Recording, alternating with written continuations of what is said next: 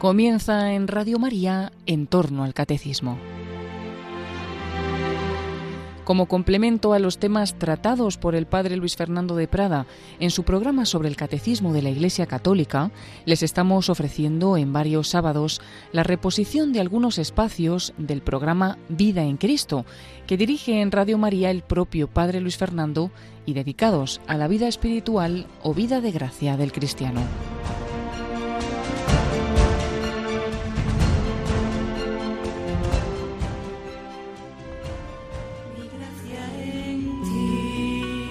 Derramaré mi gracia en ti. Un cordialísimo saludo, muy querida familia de Radio María. El Señor quiere derramar su gracia en nosotros, vivir en la gracia de Dios, vida de gracia, de eso estamos hablando en vida en Cristo. Sí, el Señor no solamente nos invita a vivir de una manera racional, humana, que no es poco, que no es poco, pero es que nos invita mucho más, nos invita a vivir al modo divino, porque nos da a participar su vida divina por la vida de la gracia. Hemos estado viendo en este último bloque de programas, pues cómo en efecto el Señor nos llama a esa vida de gracia, que es vida filial, que es vida fraternal, que es vida de las virtudes teologales, fe, esperanza, caridad, y cómo esa caridad, que es la virtud reina, es un amor, debe ser un amor efectivo, pero también afectivo. Y a ese respecto hablábamos de los extremos, por un lado, del sentimentalismo, la sensiblería, pues si no siento el amor, entonces es que es que esto ya no sirve para nada, es que no hay amor, no, hombre, no es verdad. No, no, no es el sentimiento una forma segura en absoluto de, de, medir el amor, pero tampoco hay que ir en el otro extremo del intelectualismo, de una frialdad. Bueno, lo que importa es cumplir los mandamientos, aunque uno no tenga un afecto de amor a Dios. Pues, pues no es verdad. El amor es una realidad misteriosa que de dos hace uno en el afecto y que se manifiesta, por supuesto, en las obras y en las palabras también. Todo, todo, todo está incluido en el amor. Amarás al Señor tu Dios con todo tu corazón, con toda tu mente, con todo tu ser, con todas tus fuerzas, por encima de todo. Y al prójimo como a ti mismo. Hablábamos, pues, del amor verdadero y de, evitar, por un lado, el sentimentalismo, pero también esa frialdad, esa falta de afecto en el amor. Y a propósito de eso, hablábamos de las reglas de discernimiento de espíritus, porque podemos sentir consolación, desolación, no sentir nada especial, pasar de tener mucha luz y mucho ánimo y mucha fuerza y mucho afecto a de repente todo lo contrario, a no tener más que oscuridad, dudas, hablábamos de eso, hablábamos de cómo actuar en consolación, en desolación, en todos los momentos, cuando hay bonanza, cuando hay tempestad, y veíamos entre las últimas reglas y consejos que nos daba San Ignacio de Loyola la importancia de la dirección o acompañamiento espiritual, que alguien nos acompañe, que alguien nos guíe, porque sobre todo en momentos oscuros, en momentos de crisis, uno solo se lía, se lía. Necesitamos, sobre todo en esos momentos especiales, pues la ayuda de otra persona desde fuera. Por eso dedicamos un par de programas a hablar de la dirección espiritual. Y hoy vamos a hablar de algo que tiene que ver con esas ayudas también para vivir la vida espiritual, la vida de la gracia, algo semejante a la dirección o acompañamiento espiritual. Si ahí es algo con una persona, un trato con una persona, vamos a hablar hoy de las amistades espirituales, ya no simplemente una determinada relación de ayuda con alguien, normalmente, pues claro, con más experiencia con nosotros, sino de la conveniencia de tener buenas amistades que nos ayuden en esa vida espiritual. Y hoy lo vamos a hacer prácticamente solo apoyados en esta obra que varias veces hemos citado del Padre Carmelita, Padre María Eugenio, del Niño Jesús, Beato Padre María Eugenio del Niño Jesús, su gran obra Quiero ver a Dios. Tiene un capítulo sobre las amistades espirituales, basado prácticamente solo en Santa Teresa de Jesús, bueno, y sus propias ideas. Algo comentaremos de nuestra parte, pero básicamente vamos a resumir este capítulo magnífico sobre las amistades espirituales. Yo creo que a todos nos vendrá bien, porque desde luego uno de los aspectos que ayudan o desayudan mucho a la vida cristiana, pues son las personas con las que tratamos, con las que tenemos amistad.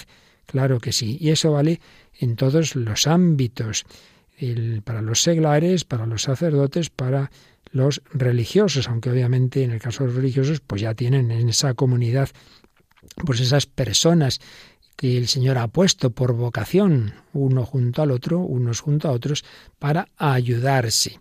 Pero veremos que precisamente también Santa Teresa, evidentemente, hablaba a sus religiosas en comunidad, pero profundizaba en los diversos tipos de relación que pueden darse. Las amistades, decía la santa abulense, gran mal es un alma sola entre tantos peligros. Sí, estamos en medio de muchos peligros, estamos sujetos a tentación. Y los enemigos del alma, aunque no lo es, digamos, ya tanto como en otros tiempos, siguen estando ahí. Así que estarán muy contentos de que no los mencionemos porque así nos pilla más desprevenidos cuando uno no ve venir al enemigo, ¿verdad? mundo, demonio y carne. Carne bien entendido, que se refiere en general a las tendencias egoístas de nuestro, de nuestro ser, no se refiere al cuerpo como tal, que también puede influir. No, no, va mucho más allá de eso. Pues eso, el mundo, es decir, el ambiente, entendido no el mundo bueno creado por Dios y la conveniencia pues de la vida social, no, el mundo en este sentido que lo usa muchas veces la, la escritura de los ambientes eh, anticristianos, antievangélicos, en los que predominan esos antivalores del placer, el poder y el poseer, no porque en sí mismos sean cosas malas, sino haciendo de ellos un ídolo y lo importante soy yo, yo y yo y mi fama y mi y que yo quede aquí por encima de todos, etcétera. Bueno, pues frente a esos enemigos es muy importante, como decía Santa Teresa, hacernos espaldas unos a otros, a ayudarnos. Vamos pues a ver la doctrina de nuestra gran santa doctora de la Iglesia, Santa Teresa de Jesús, que tenía un grandísimo corazón, grandísimo corazón, y, desde luego para ella fue muy importante esto de la amistad. La debilidad del alma, sin duda, es grande, nos dice el padre María Eugenio, sobre todo en los comienzos de la vida espiritual. Está una persona, pues eso, entrando en vida espiritual, en vida de gracia, tiene en contra casi todo el mundo. Muchas veces gente buena también de la iglesia, pero que dice, anda, anda, no exageres, tampoco hay que ir a misa todos los días, tampoco tienes por qué hacer ejercicios espirituales, etcétera, etcétera. Por eso es importante tener esos otros apoyos. Todavía no está uno ahí en la última morada en que le basta con, con la cercanía del Señor. No, también Dios en su providencia sabe que necesitamos, sobre todo en esas otras etapas primeras, pues la ayuda de nuestros prójimos. Por eso, eh, en el aislamiento muy difícilmente se puede uno mantener. Aparte de que Dios ha hecho al hombre social y por tanto entra en sus planes, que la vida cristiana incluye esa dimensión fraterna. Sin duda, eso es en el orden natural, somos seres sociales, pero Dios ha extendido estas leyes de, la vida humana al orden sobrenatural. Él mismo se sometió a ellas. Nuestro Señor Jesucristo pidió colaboración, en primer lugar, a su Santísima Madre, la principal colaboradora, la medianera de todas las gracias, la Virgen María, pero también a otras personas, por supuesto, a sus apóstoles, etc. Sí, hay unas leyes naturales y unas leyes también que se imponen, digamos, a la gracia que injertada en nosotros sobre la naturaleza humana comparte sus exigencias. Por eso, nuestra santificación no puede ser fruto exclusivo de nuestra actividad personal, exige colaboración. La ayuda necesaria la encontrará el alma en la dirección espiritual, de lo que hablamos en días pasados, y en las amistades espirituales. Pues vamos a ver qué nos enseña de esto Santa Teresa, una mujer ardiente, cautivadora de almas, fundadora audaz, que toda su vida buscó apoyo y auxilio. Bueno, pues si ya lo hizo, creo yo que los demás nos hará bastante más falta. Vamos a ver primero, siguiendo esta obra del Padre Mario Eugenio, las amistades en su vida, en la vida de Santa Teresa de Jesús. Desde luego, la santa era una mujer muy dotada para ese intercambio afectuoso que, se da en la amistad. a los encantos exteriores, su simpatía, ella añadía cualidades importantes del espíritu y del corazón que fascinaban de toda su persona, desbordaba vida, una mujer impulsiva, espiritual, delicada, amable, cariñosa, y por eso, para ella, las amistades constituyeron una gran ayuda y un gran peligro. Las dos cosas, claro, la primera etapa de su vida, pues más bien fueron un peligro y cada vez más fueron una gran ayuda. Cuando muere su madre, Teresa es adolescente, y entonces, pues, como también lo hacía su madre, Teresa lee novelas de caballerías. Parecíame no era malo, con gastar muchas horas del día y de la noche en tan vano ejercicio, aunque escondida de mi padre. Su padre no le hacía ninguna gracia. Los héroes de estas novelas se convierten así en sus modelos y amigos. Tantas veces ocurre, ¿eh? por desgracia hoy día más que con los libros ocurre con Internet, ¿verdad? Para nuestros jóvenes y adolescentes, que es bastante peor. Pero para esa adolescente, para esa época, eran los libros ahí, el lugar de la evasión. Entonces esos modelos, esos amigos exaltan sus potencias sensibles que se abren a la vida. Comencé a traer galas y a desear contentar en parecer bien, con mucho cuidado de manos y cabello, olores y todas las vanidades que en esto podía tener, que eran hartas, por ser muy curiosa. Como vemos, las cosas cambian poco. Lo diremos con unas palabras o con otras, pero al fin el ser humano, y en concreto la adolescente, pues es muy parecida en el siglo XVI o en el siglo XXI. Es verdad que no tenía mala intención, porque no quisiera yo que nadie ofendiera a Dios por mí. Pero claro, la chica simpática, alegre, guapetona, pues mucha gente iba por esa casa, varios primos hermanos frecuentan la casa paterna, le muestran mucho interés, andábamos siempre juntos en todas las cosas que les daba contento, los sustentaba plática, pero es que además, pues había por ahí algunas personas que no le hacían mucho bien. Es verdad que tiene una hermana mayor, María, modesta y virtuosa, Teresa la admira, pero no tiene mucha intimidad con ella. En cambio, se siente más atraída por una parienta que trataba mucho en casa. Era de tan livianos tratos, con ella mi conversación y pláticas, porque me ayudaba a todas las cosas de pasatiempo que yo quería. Yo me ponía en ellas y daba parte de sus conversaciones y vanidades. Madre mía el bien y el mal que, que, se puede hacer, ¿verdad? Y sobre todo a una persona todavía, pues eso, muy, está todavía muy adolescente, la influencia de, de, familiares, de parientes, de amigos, también otras criadas que había por la casa y que dice que tampoco le, le, le influían cosas demasiado buenas. El caso es que el padre de Teresa se asusta, intenta evitar esas relaciones, pero claro, con la parienta era muy complicado. Conclusión decide tomar medidas drásticas. Mete a su hija en un internado, diríamos hoy, en un monasterio de las Agustinas, no como religiosa, sino, pues eso, a que la tuvieran ahí cuidadita y la formaran bien. Entonces ahí, pues de nuevo, cambia la cosa.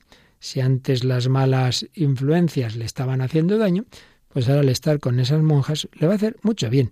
Y si ella al principio tenía horror y espanto a eso de la posibilidad de una vocación religiosa, ya no, ya no, ya no se va, no va teniendo esa enemistad tan grande de, de ser monja. Comenzó mi alma a tornarse a acostumbrar en el bien de mi primera edad, y vi la gran merced que hace Dios a quien pone en compañía de buenos. Pues de pequeñita había tenido esa semilla de la gracia, luego de adolescente tontea, pues de nuevo en ese ambiente bueno, la cosa vuelve a ponerse mejor. Y en concreto hay una especial influencia de una de las monjas allí en ese monasterio de Agustinas que guía a Teresa, la va ayudando y ya se empieza a pensar en la vocación. Se llamaba María de Briceño. Comenzóme a contar cómo ella había venido a ser monja por solo leer lo que dice el Evangelio. Muchos son los llamados y pocos los escogidos comenzó esta buena compañía a desterrar las costumbres que había hecho la mala y a quitar algo la gran enemistad que tenía con ser monja, que se me había puesto grandísima. Y vamos, no quería saber nada de ser monja, se le fue quitando, se le fue quitando. Así que el tiempo que estuvo en ese internado, diríamos hoy, pues Teresa sale transformada. Ya tenía más amistad de ser monja, pero no, no lo veía en ese monasterio. Le atraía otra amistad porque tenía una grande amiga, como vemos, Teresa tenía enseguida amistades, en otro monasterio. Entonces prefería irse a ese otro monasterio donde tenía una gran amiga. ¿Qué monasterio era ese? Pues el monasterio de las Carmelitas de la Encarnación. Ahí estaba una amiga íntima, Juana Suárez. Entonces Teresa madura su decisión con uno de sus hermanos, Antonio. Concertamos entre ambos de irnos un día muy de mañana al monasterio donde estaba aquella mi amiga, que era al que yo tenía mucha afición puesto que ya en esta postrera determinación yo ya estaba de suerte que a cualquiera que pensara servir más a Dios fuera. Mira qué bien. La amistad le sirvió de indicación para precisar a qué monasterio se iba a ir. Bueno, pues ya hemos visto primeras influencias negativas y positivas, muy positivas, de la amistad en Santa Teresa. Buscaba un amigo, lo iba a encontrar el mejor amigo en Jesucristo, pero también es verdad que esas otras amistades humanas, como iremos viendo a lo largo de esta exposición, le iban a hacer mucho bien. Todos buscamos amigos, es algo fundamental eh, de una manera particular en esa edad adolescente. Busco un amigo, ojalá todos lo busquemos bien.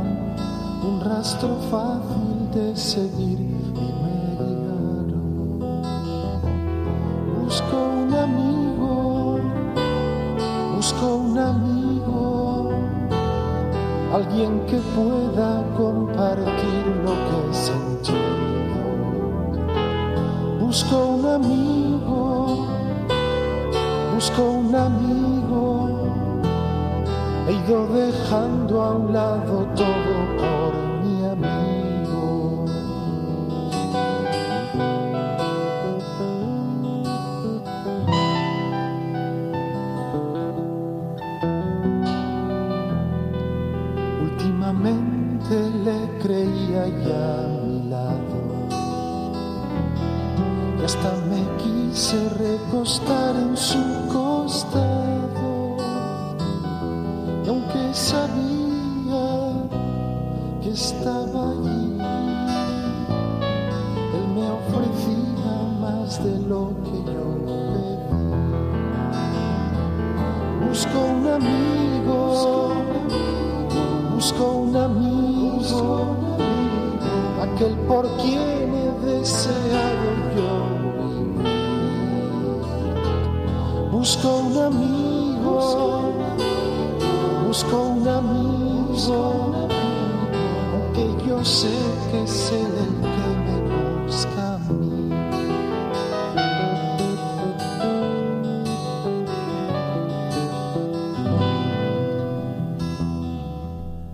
Busco un amigo. Aquí seguimos en Radio María, un servidor Padre Luis Fernando de Prada, resumiendo un capítulo de la obra Quiero ver a Dios del Padre Mario Eugenio del Niño Jesús sobre la importancia de las amistades espirituales, fundamentalmente según la experiencia y la doctrina de Santa Teresa de Jesús.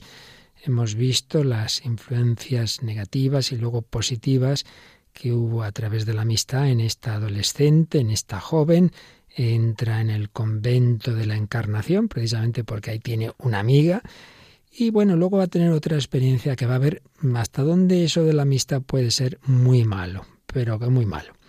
Y es que tiene que salir un tiempo del convento porque está muy enferma para seguir un determinado tratamiento en un pueblo y concretamente en Becedas, en casa de una hermana, y allí va a confesarse con un sacerdote. Dice, comenzándome a confesar con este que digo, él se aficionó en extremo a mí. No fue la afección de este mala, más de demasiada afección venía a no ser buena. Es que hubiera ahí en, el afecto de este sacerdote hacia Santa Teresa algo que en sí mismo estuviera mal, que fuera pecado, pero vaya, algo ahí se veía que no estaba del todo bien. Y con la gran voluntad que me tenía, lenguaje de ese siglo, voluntad es como diríamos corazón o afecto. Con el gran afecto que me tenía, comenzó a declararme su perdición. ¿Qué es eso de la perdición de ese sacerdote? Porque había casi siete años que estaba en muy peligroso estado con afección y trato con una mujer del mismo lugar. Y con esto decía misa, es decir, que llevaba una doble vida. Por un lado, un sacerdote confesaba, decía misa, pero por otro lado, tenía un trato con una mujer que dice era cosa tan pública que tenía perdida la honra y la fama. Y nadie le osaba hablar contra esto, nadie se atrevía a decírselo, pero era público que estaba liado con una, vamos, diríamoslo en, nuestros, en nuestro lenguaje habitual. Entonces, la santa dice, madre mía, qué mal este está este sacerdote. Y para intentar ayudarle, le manifestó un profundo afecto. Dice, vamos a ver, pues así con amistad mía, voy a ver si le consigo sacar de eso. Ella se acusa de cierta imprudencia, quizá pues, pues manifestó demasiado afecto, podría haberse hecho otro lío ahí, pero mi intención buena era, la obra mala. Bueno, el caso es que Dios se sirvió de esa amistad buena, realmente, sustancialmente buena, aunque ya digo quizá un poco imprudente, de Santa Teresa, y consiguió librar a este desdichado, que se arrepintió, quedó a la mujer que hizo penitencia y murió al cabo de un año, justamente un año desde que Santa Teresa le vio por primera vez. Mira, consiguió librar a un sacerdote que estaba en una situación mala, pero ahí ya pudo ver también por experiencia de conocer a este sacerdote como uno, por una amistad que quizá habría empezado bien con esa mujer del pueblo, la cosa acabó muy mal, muy mal. Bueno, acabó bien gracias a Santa Teresa, pero que estaba la cosa bastante mal. Bueno, pues ya vuelve al monasterio y allí pues ya Teresa desde luego no, no cayó en ninguna cosa grave. Pero todavía, todavía estaba en una época más bien tibia. De hecho, se suele decir que hasta los 39 años no va a ser su verdadero salto hacia una vida ya de santidad en serio, ¿no? Después de aquella experiencia con un Cristo muy llagado. Entonces, una de las cosas en qué caía, porque claro, era un monasterio de la Encarnación todavía no reformado, es que había demasiadas monjas, demasiado locutorio, demasiadas visitas, mucha conversación, y claro, como esta era muy simpática, todo el mundo quería hablar con ella. Entonces iba mucha gente de, de la ciudad, de Ávila, a hablar con la Madre Teresa de Jesús, etcétera, etcétera. Entonces dice, comenzando yo a tratar estas conversaciones, no me pareciendo que había de venir a mi alma el daño, y distraimiento que después entendí. No le parecía que pasara nada malo por ello, ¿verdad? Y sobre todo hay una persona porque en ella siente mucha afición. Nuestro Señor le reprocha estas conversaciones, representándosele con mucho rigor. Se ve que tuvo pues ya alguna manifestación, alguna visión del Señor, pues con cara de pocos amigos, digámoslo así, ¿no? Con mucho rigor. Más aún, en una ocasión ve un sapo enorme que atraviesa el locutorio. Pues era como seguramente un símbolo del, demonio que estaba encantado de esas amistades que iba teniendo. Pero por otro lado, tendrá otras amistades muy buenas. Concretamente, esto es muy providencial, conoce a un caballero santo, casado, de vida tan ejemplar y virtuosa, que grande bien ha venido a muchas almas por su medio.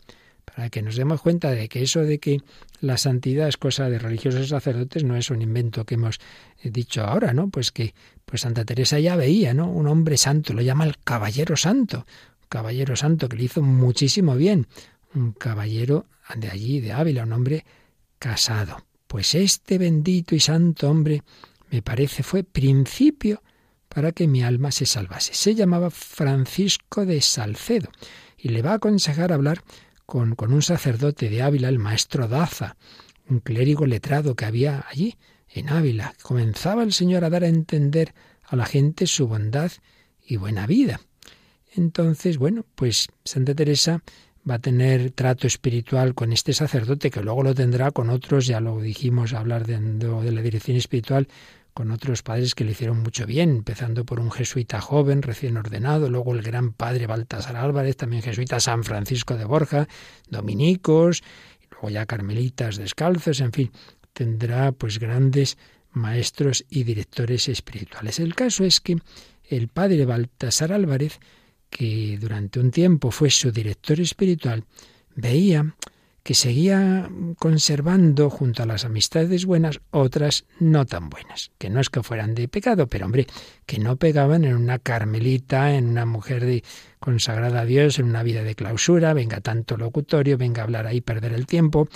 Entonces, ella, Santa Teresa, dice, hombre, pues, pues no sé si tampoco ofendo a Dios, parecíame a mí era ingratitud dejarlas, dejar esas amistades. Entonces ahí el director que le aconseja que, que las deje. Santa Teresa que dice que, que no lo ve.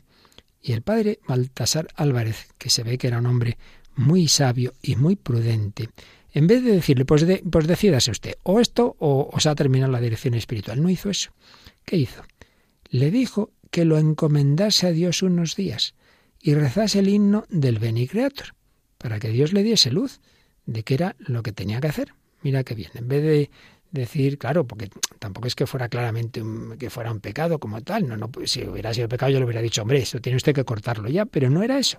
Era un tema, bueno, pues de prudencia y veía que Santa Teresa no estaba por la labor y dice, bueno, pues venga, usted pídale luz al Señor. Comencé el himno y estándole diciendo, vínome un arrobamiento tan súbito que casi me sacó de mí, cosa que yo no pude dudar, porque fue muy conocido. Fue la primera vez que el Señor me hizo esta merced de arrobamientos. Esto también nos da mucho que pensar. ¿eh? El Señor puede conceder gracias muy elevadas a personas que todavía no están precisamente en una gran santidad, como hemos estado todavía bastante ahí, eh, con un pie dentro y otro medio afuera. Estaba en una cierta tibieza y sin embargo el Señor le dio esta gracia y entendió que el Señor le decía estas palabras. Yo no quiero que tengas conversación con hombres, sino con ángeles. Bueno, ya se entiende que no solo con ángeles, no también con personas humanas, pero era una manera de decirle que esas conversaciones que tenía eran conversaciones que no eran propias de una religiosa, que eran mundanas. Ello se ha cumplido bien, que nunca más yo he podido asentar en amistad, ni tener consolación ni amor particular, sino a personas que entiendo le tienen a Dios y le procuran servir. Es decir, que desde entonces, claro que, que, tuvo conversación y amistad con muchas personas humanas, pero solo con aquellas que veía que esa amistad realmente les acercaba a Dios, que ya la tenían con Dios esas personas, eran personas cercanas a Dios y que pues a ella le hicieron bien, como luego haría bien también ella a otras personas, pero siempre desde ese buscar a Dios, desde esa amistad compartida en el deseo de santidad. Por eso, esa experiencia y esa etapa y esa dirección espiritual con el padre Baltasar Álvarez va a hacer que ese corazón de Santa Teresa se vaya purificando y que ya no cultive más que amistades espirituales. Ya precisaremos que entendemos por la amistad espiritual. No digamos cuando tiene esa gran experiencia mística que llamamos la transverberación. Bueno, entonces eso le va a, a conceder una gran fecundidad espiritual maternal, pero sin que eso quite la importancia de las amistades en la vida de Santa Teresa. De hecho, de un círculo, digamos, de amigas, monjas amigas, con especial amistad en el monasterio de la Encarnación, va a salir la idea de la fundación del convento descalzo ya de San José de Ávila. En el grupo están María de Ocampo, que será la madre María Bautista, y, doña, y doña Guiomar de Ulloa, que se encargó de varios asuntos delicados durante la fundación. Y sin embargo, en el pequeño monasterio de San José, hay Santa Teresa no va a querer que haya amistades particulares por santas que sean. Ya veremos por qué. Esta línea de conducta, este tener cuidado con que, aunque los motivos sean buenos, no haya unas amistades demasiado particulares, exclusivistas, etcétera, no destruye el afecto. El amor espiritual, el amor que busca a Dios, se desborda del corazón maternal de Teresa, más ardiente y poderoso que nunca. Que hablemos de amor espiritual no quiere decir amor seco, frío, abstracto, no. Su corazón va a las almas y si descubre en ellas dones para trabajar por el reino de Dios, no puede por menos que amarlas decididamente y desear verlas en Dios. Claro, aquí se ve cuando es una amistad buena, pues entonces busca que la otra persona se acerque a Dios. Así vemos, por ejemplo, lo que escribe Santa Teresa de otro sacerdote, el padre García de Toledo. Miré los grandes talentos que tenía para aprovechar mucho, si del todo se diese a Dios. Porque no veo persona que mucho me contente, que luego, que enseguida querría verla del todo, dar a Dios. Acuérdome que le dije que aunque yo le tenía por bueno, no me contentaba, que le quería muy bueno. Y así le dije, Señor, no me habéis de negar esta merced, le dice al Señor Jesús. Mirad que es bueno este sujeto para amigo nuestro. Así que cuando veía a alguien bueno, no se contentaba con que fuera bueno, quería que fuese santo, que fuese muy bueno, qué bonito. Amigos de Cristo y suyos también, y a quienes rodea de su solicitud afectuosa, pues van a ser este padre García de Toledo, el, el, padre Báñez, padre Mariano, padre Gracián, bueno, muchos otros. Por supuesto, a sus hijas carmelitas las va a profesar un gran afecto maternal. Vuelvo a lo de antes, el, que los motivos sean sobrenaturales no quiere decir que la gracia no incluya la naturaleza, que, la caridad sobrenatural incluye los detalles de cariño humano y concretamente va a tener relaciones especiales, eh, pero siempre con esta motivación sobrenatural y sin, y sin hacer de menos a nadie, pues por ejemplo con María de Salazar, pariente de la duquesa de la Cerda, que se, llegará a ser María de San José, priora de Sevilla, y su Ana de Jesús, su gozo y su corona, y Ana de San Bartolomé, Ana de Jesús, Ana de San Bartolomé, Madre mía, bellísimas almas a las que quería de una manera muy especial. Ana de Jesús heredó el espíritu de la reformadora. Ana de San Bartolomé, el último latido de su corazón. Santa Teresa muere, pues en brazos de esta Carmelita mucho más joven que ella. Sí, les profesaba un amor puro y fecundo y quería verse correspondida. Yo le digo que si me quiere bien, que se lo pago y gusto de que me lo diga.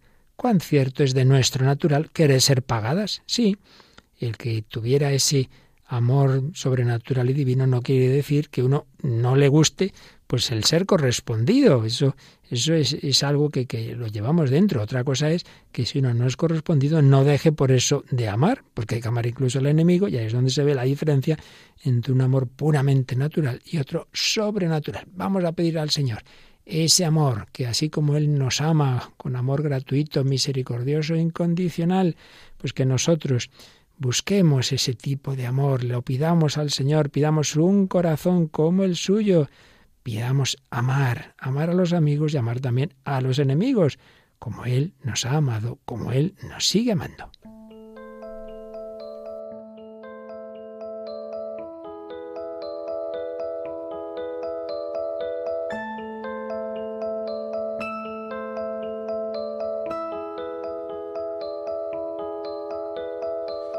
Se acerca mi hora, ya se acerca el momento, invaden mi alma tantos sentimientos.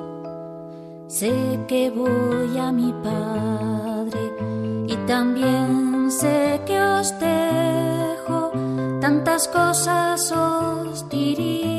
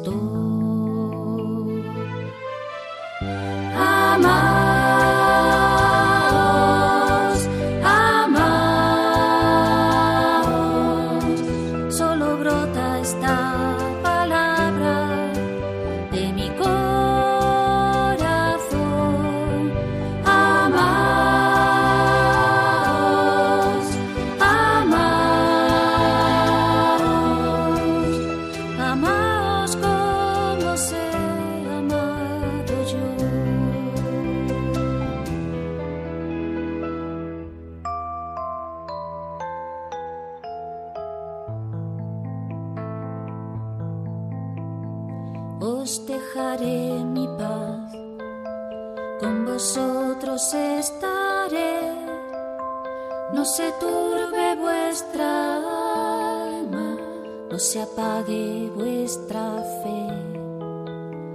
Por todos mi vida doy. Vosotros sois mis amigos. Allí donde yo esté, estaréis siempre como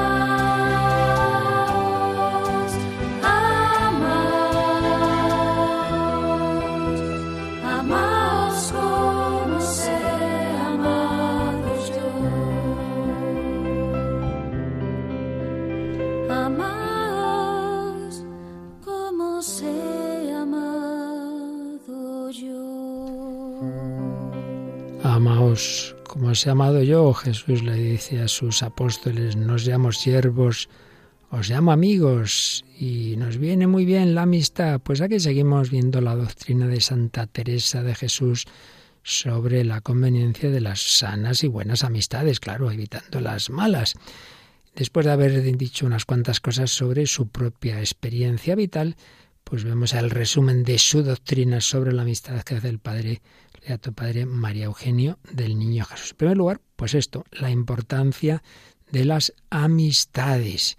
El Señor nos ha hecho así, sociales, necesitamos unos de otros y tenemos una naturaleza sensible. Entonces las cosas nos entran por los sentidos. El propio San Pablo dice, la fe viene por el oído. Los sentidos son a la vida sobrenatural lo que las raíces a la planta. Por ellas llega a la planta la savia. Y está claro la influencia que puede tener en, la vida espiritual el medio, el ambiente y sobre todo el alma que está comenzando, pues es muy sensible a esta influencia de la amistad. Por eso, Santa Teresa mm, insiste en los que están empezando un camino de, de vida espiritual más seria, dice, yo aconsejaría a los que tienen oración en especial al principio, procuren amistad y trato con otras personas que traten de lo mismo.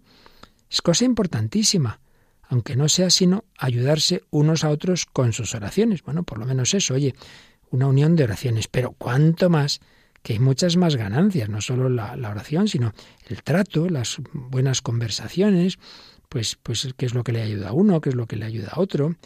Yo no sé por qué no se ha de permitir que quien comenzare de veras a amar a Dios y a servirle deje de tratar con algunas personas sus placeres y trabajos, que de todo tienen los que tienen oración. Oye, pues cuéntale, oye, qué bien me ha ido este retiro, qué bien me ha ido esos ejercicios espirituales, qué bien este libro que he leído, o al revés, oye, qué, qué mal lo estoy pasando con esto, con lo otro. Pues es muy conveniente, no solo con el director espiritual, sino entre personas buenas que buscan lo mismo, pues vamos encordada, como en el camino de Santiago, pues uno tiene un día mejor, otro peor, todos nos ayudamos. Y creo que el que lo tratare, que aprovechará así y a los que le oyeren, y saldrá más enseñado y enseñará a sus amigos una mutua ayuda de unos con otros. Y si uno dijera, oh, es que de hablar en esto tendrá vanagloria, y dice, bueno, pues si, si, si yo hablo de cosas espirituales es que me va a entrar decir, oye, es que lo he dicho para presumir de que hago oración. Dice, hombre, pues es que puestos así, también tendrá eh, peligro de, de, vanidad por ir a misa y que digan, ah, mira, que este va a misa. Qué, qué prudente Santa Teresa. Pues es tan importantísimo esto para las almas que no están fortalecidas en virtud, como tienen tantos contrarios y amigos para incitar al mal, que no sé cómo encarecerlo.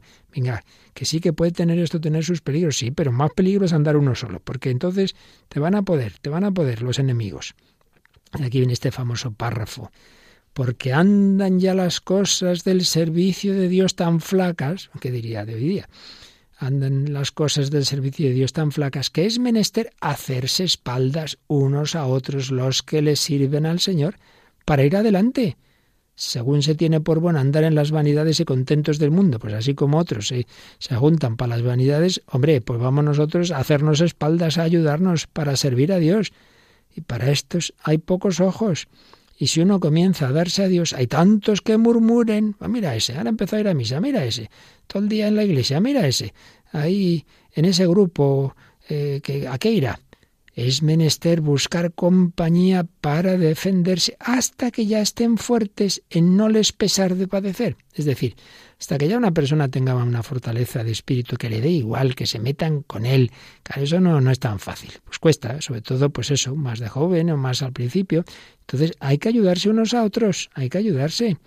Y es un género de humildad no fiar de sí, sino creer que para aquellos con quien conversa le ayudará a Dios y crece la caridad con ser comunicada. Claro, hablar uno con otros de las cosas buenas, pues ayuda, ayuda. Y hay mil bienes más que no los osaría decir si no tuviese gran experiencia de lo mucho que va en esto. Que si habla de esto es porque lo sabe por experiencia, que la amistad espiritual es muy buena, es muy conveniente. Ahora bien, dicho esto de la necesidad de las amistades, pues ya hemos visto que hay que saber seleccionar bien las amistades, claro está. Recordemos en primer lugar que nuestro Señor Jesucristo, que amaba a todos y también al enemigo, pero por otro lado tuvo amigos. A sus apóstoles, no os llamo siervos, os llamo amigos, os comunico todo. Pues les comunicaba los secretos del reino de Dios. Pero podemos ver que hay una especial cercanía, intimidad con tres, ¿verdad? Pedro, Santiago y Juan, testigos de su transfiguración, testigos de algunos milagros, testigos de su agonía en el huerto de Getsemaní. También recordemos su especial amistad con la familia de Betania, Lázaro, Marta y María durante los últimos días de, de pasarlo mal, pues ya cuando, cuando se acercaba la pasión, Jesús iba por las tardes a descansar a Betania, en esa atmósfera que hacía dulce a su corazón ese afecto de Lázaro, Marta y María. Jesús es Dios y Jesús es hombre, cultivaba las amistades humanas. Por supuesto, en Jesús la amistad es fruto de una libre elección de su ternura misericordiosa que ansiaba difundirse y entre los santos la amistad procede a la vez del amor divino que se da en caridad fraterna y también, y esto ya es distinto al Señor, del sentimiento profundo que les queda a los santos de su debilidad bajo la energía de su virtud. Bueno, en cierto modo también el Señor quiso sentir la debilidad, no de que pudiera caer ninguna tentación, pero sí la debilidad de la carne, que la experimenta especialmente en Gesemaní. En nosotros, que ni somos el Señor ni somos santos, pues hay una especial necesidad también de apoyo y de desahogo, al mismo tiempo que de una corriente de simpatía. Bueno, las amistades pueden ser de muchos tipos, la calidad de la amistad es fruto del movimiento de la que procede, del amor que la anima. Por eso, lo que dice Santa Teresa, sin hacer ningún tratado teórico, que no era lo suyo, sino que habla siempre desde la experiencia, pero nos ayuda. Lo que dice, vemos una gran finura psicológica, realmente tenía una intuición muy grande, muy grande. Y pues podemos deducir de lo que escribe, pues los diversos tipos de amistad que puede haber, mejores y peores, ¿verdad? eh, dejemos claro siempre que el amor es la ley de toda vida, de todo ser. Dios es amor en sí mismo, Dios es comunicación, Padre, Hijo y Espíritu Santo, y ha puesto esta ley en toda criatura para regular su marcha hacia su fin providencial. Desde ese nivel puramente físico, el astro gravita en el espacio obedeciendo a leyes de gravitación, de atracción, etc.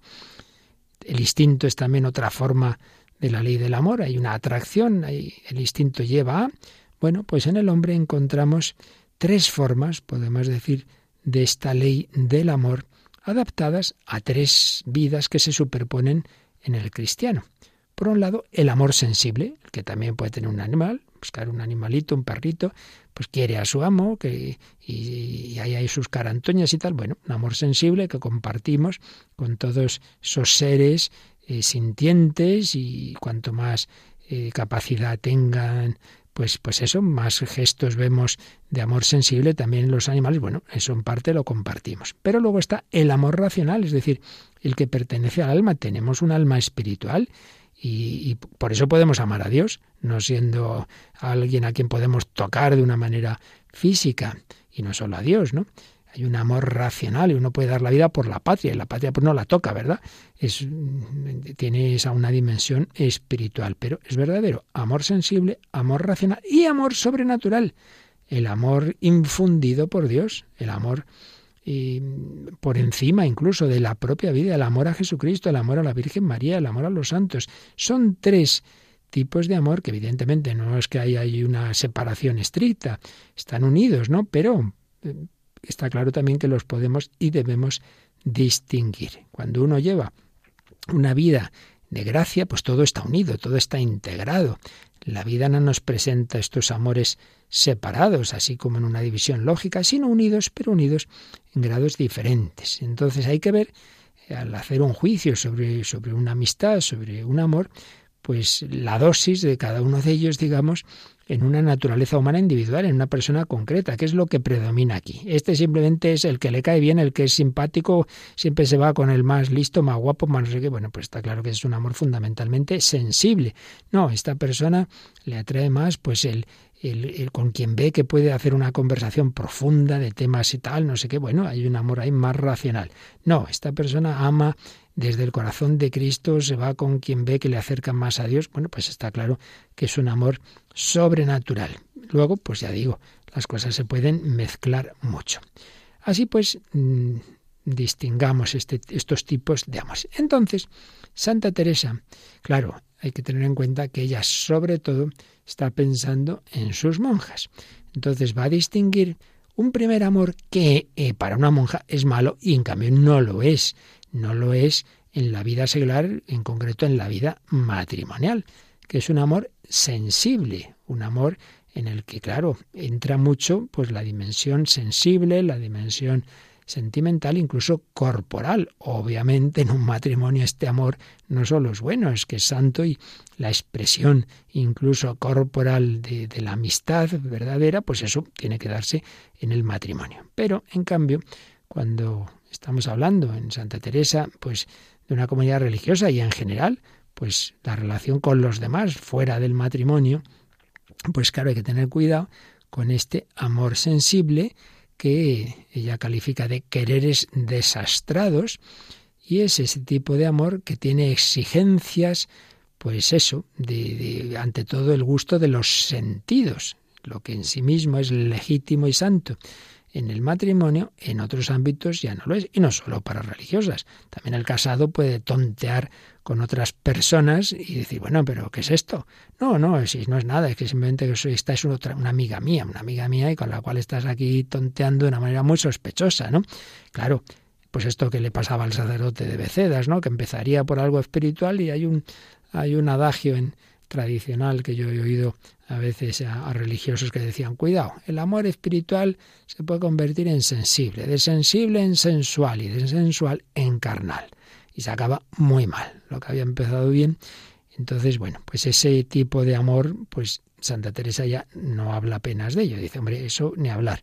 No sé de eso en, entre nosotras. Bueno, entonces ese amor que sí que viene enfocado en, la vida seglar y concretamente en matrimonial tiene su lugar, no lo tiene en el ámbito que estamos hablando, de las amistades que nos ayuden a avanzar en la vida cristiana. Por tanto, ese sería un, un, tipo de amor pues muy particular y fuera del matrimonio peligroso. Pero luego distingue lo que podemos llamar nosotros, por un lado, un amor espiritual y sensible a la vez, y por otro lado, en cambio, un amor puramente espiritual. Pero como esto es importante que lo maticemos bien y se nos está acabando el tiempo, vamos a dejarlo aquí. De momento nos quedamos con que es muy importante para el ser humano esto de la amistad, que Dios quiere que nos ayudemos unos a otros y que la gracia supone la naturaleza y si la naturaleza le viene muy bien esto de la amistad, pues también la vida cristiana pues cuenta con esa ayuda, no solo la ayuda que viene de un trato personalizado con un padre espiritual, con un director espiritual, sino también el ayudarnos mutuamente las personas que quieren seguir al Señor, que quieren avanzar en la vida cristiana. Importancia de esto. Pero segundo, tener cuidado porque eh, tenemos esta síntesis en todo nuestro ser y luego no olvidemos, tenemos el pecado original que puede estropear todo y lo que puede empezar muy bien puede acabar muy mal. Por eso veremos los distintos tipos de amor y bueno, con prudencia, pues cómo cada vez sean amores más elevados por, por la gracia de Dios, en los que sin prescindir de nada auténticamente humano, la gracia no nos hace secos, fríos, inhumanos, todo lo contrario. Los santos, y en concreto Santa Teresa, profundamente humana, claro que sí, pero una cosa es eso, y otra es dejarse llevar simplemente de, lo que le apetece al cuerpo, porque entonces ya estamos estropeando algo que está llamado a elevarnos a amar como Dios nos ama. Lo seguiremos viendo, si Dios quiere, el próximo día. Nos quedamos pidiéndole al Señor, pidiéndole al Señor que la amistad con Él y el que es manantial de amor, pues eso llene nuestro corazón para amar, para amar a todos y para que tengamos verdadera amistad en Él, ser amigos en el Señor.